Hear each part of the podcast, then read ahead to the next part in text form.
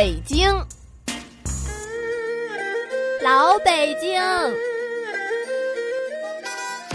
这里就是小编 M 与小编小 C 的。寻找老北京的身影。女士们、先生们、腐女们、大叔们，您本次搭乘的是回民国号飞船。此次小编们将带您做一天的民国人，感受民国人是咋个生活的。闲话少叙，准备好了吗？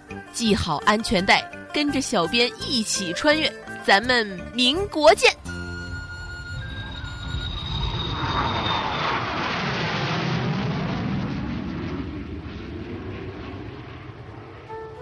越绝对是目前的一个时髦词儿，谁不想穿越呀？至少我想，我也想。我懂你，你那么钟爱十三阿哥的怡亲王府，是不是想去清朝呀？错，小编我改了喜好，我要去民国。哎呦，你个渣，喜好无常，你最好按稿走。民国倒是也不错啦。对呀，那正是血雨腥风之前，封建王朝之后，没有束缚，崇尚自由。各界名流畅所欲言，那个混乱。嗯，就您老这个说法，它到底是好还是不好呀？当然是好啦！没听人说过民国时期有着中国最美好的十年。要我说，其实最美好的事儿还是能自由恋爱。就知道你看上的就是这个，别暴露我的本性。带着听众朋友们一起去看看，不就知道了吗？好。本期小编们将带着您一起穿越到民国，做一天的民国人。穿越之前，请容小编提醒，一定要带一些值钱的珠宝，以备不时之需哦。民国见！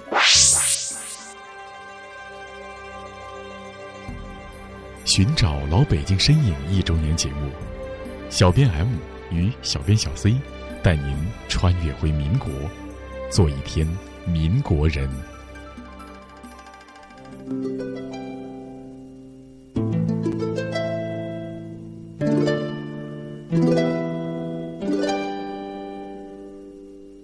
那是一个云淡风轻、月明星稀、太阳高高挂的日子。是白天？不对，是黑夜。到底是白天还是黑天呀？白天。请注意，咱们的穿越地点是前门下面那个中国公路零起点。于是您从天而降的站到了民国的大街上，眼见着东方升起了旭日。且看前方，前门大街。哎，别疑惑，这个时候的前门大街和咱们现代看到的还真是差不多。原因就是新的前门大街是按照民国时期复建的，所以视觉上感觉似曾相识嘛。这大早上的，也是不是得吃个饭呀？当然了，不过解决早饭之前，得先解决钱的问题。俗话说得好，没有 money 寸步难行啊。身上的人民币是不能在这个年代花的。此时就要拿出小编让您带着值钱的珠宝了。咱们前往大石栏珠宝市西侧的钱氏胡同换点银钱出来。钱氏胡同很窄，那里是民国时期著名的金融街，用珠宝换一换钱是你不错的选择。银钱充足，此刻您就可以去吃饭啦。走出钱氏胡同就是大石栏，那里的卤煮、炖吊子、大肠，你最好按稿走，行吗？要说这北京的早餐呀，那是种类繁多，油条、油饼、豆浆、稀饭等等等等，必是你如今吃不到的滋味呀。早餐过后，走在大石栏遛弯儿，一天的行程即将开始。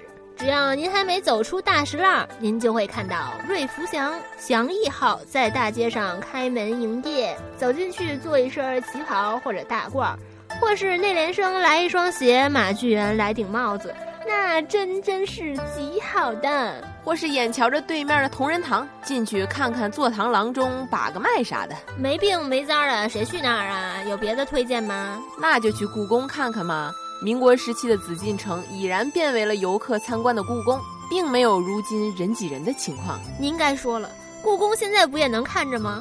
但是那个时候的故宫，皇帝刚走没几年，也许空气里还有皇家的味道呢。您听听当时人家的感受。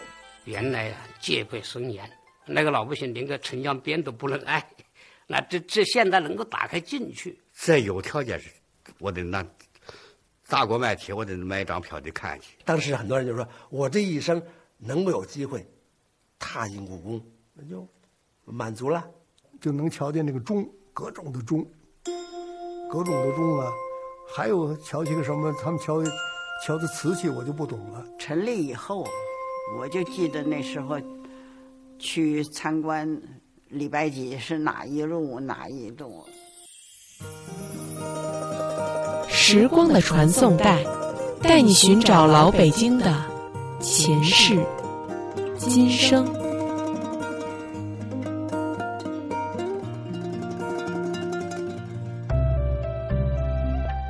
充实的一上午就这样结束了。到了吃饭的时间，吃饭您可以选择在前门大街上曾经受乾隆皇帝青睐的都一处，或者是鲜鱼口的任何一家饭店。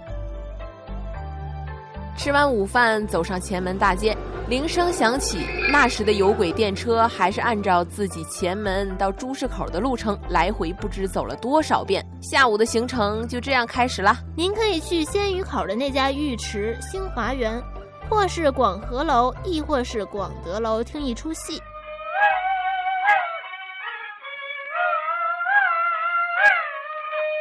没准儿在您听的时候，就能遇见戏曲大师梅兰芳、程砚秋之类的。虽然也许您听不懂，不过赌一赌风姿也是不错的。如果广和楼不能留住你离去的脚步，就走出戏楼溜达溜达，可以在前门的茶楼或者大街上排着长队来一碗茶。他一日那三餐，我讨咸菜嘛，就着一口大或者。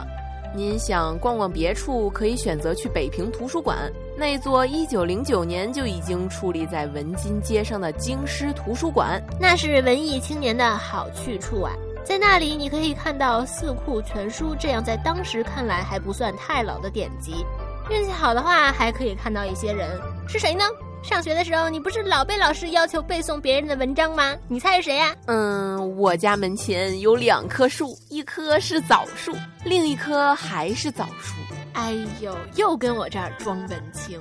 说名字，鲁迅先生。对的。不过你要是不够文艺青年的话，或者觉得图书馆位置过于偏远，那就不妨走一走花街柳巷八大胡同啦。不错，如果您晚饭后还想去花天酒地，那想必您是个会享受的人了。再次到了晚饭时间，怎么觉得一直在吃饭？真是吃货！哎呀，别这么说嘛，人总要吃饭的。男人要吃饭，女人要吃饭，老人又要吃饭，小孩也要吃饭的嘛。那也对。此刻您可以选择中午想吃而没吃的，或者著名的老字号便宜坊烤鸭店。或者是比较新的选手全聚德晚饭嘛，用小编特别不健康的话就是丰盛点儿也无所谓的嘛。值得注意的问题就是，全聚德在民国可不算是有资历的老字号商铺。关于这个，小编们在旧京 CBD 中已经说过了。美餐过后，可以说是欣赏八大胡同这道独特风景线的时刻。事实上，进入大石栏向西走的时候。这个区域气氛就会变得不太一样。其实，小编默默觉得这里俨然就是夜店风格呀。形容的好，到了这个区域，可以看到当年小凤仙与蔡锷初次邂逅的青云阁。运气好的话，依旧能看到刘半农、梁启超这样的名流在此品茗。再看看青云阁的对面，京华客栈。那是清末就兴起的连升殿，意为官运亨通，连升三级。看一看那曾经的雕花屋檐和琉璃彩画，即使不住店也是享受啊。走向八大胡同的深处，如果您还没有被脂粉气息迷惑而走乱了方向。并且顺利的找到赛金花所处的陕西巷，或者是临春楼这样的高级场所，那就可以享受上等姑娘的姿色与才情了。关于这个姑娘的等级，咱们之前的八大胡同节目已经说过了，也不再重说。不过，小编想说的是，如果您是个女子，默默感受一下气氛也就可以啦。如果不是的话，此处省略一万字。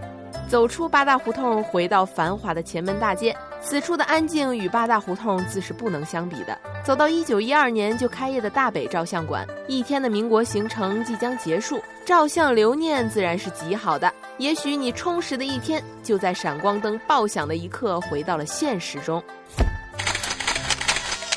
本次穿越行程到此结束。如果您还没有穿够，请继续关注“寻找老北京的身影 ”Time 的新浪微博与微信公众号，没准哪天就又穿了。告诉我，什么叫快乐？我问枕边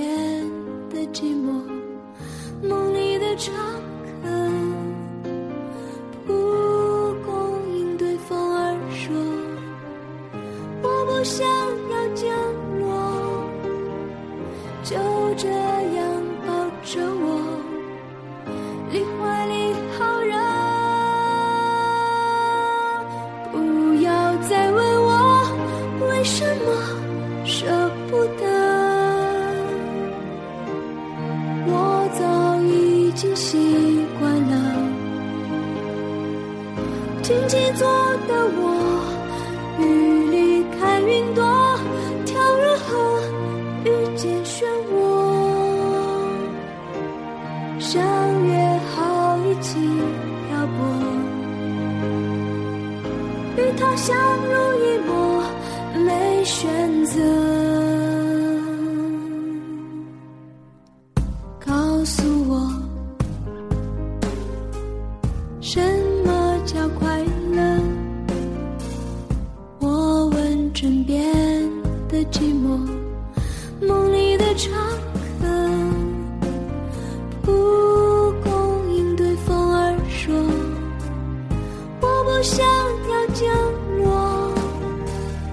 就这样抱着我，你怀里好热。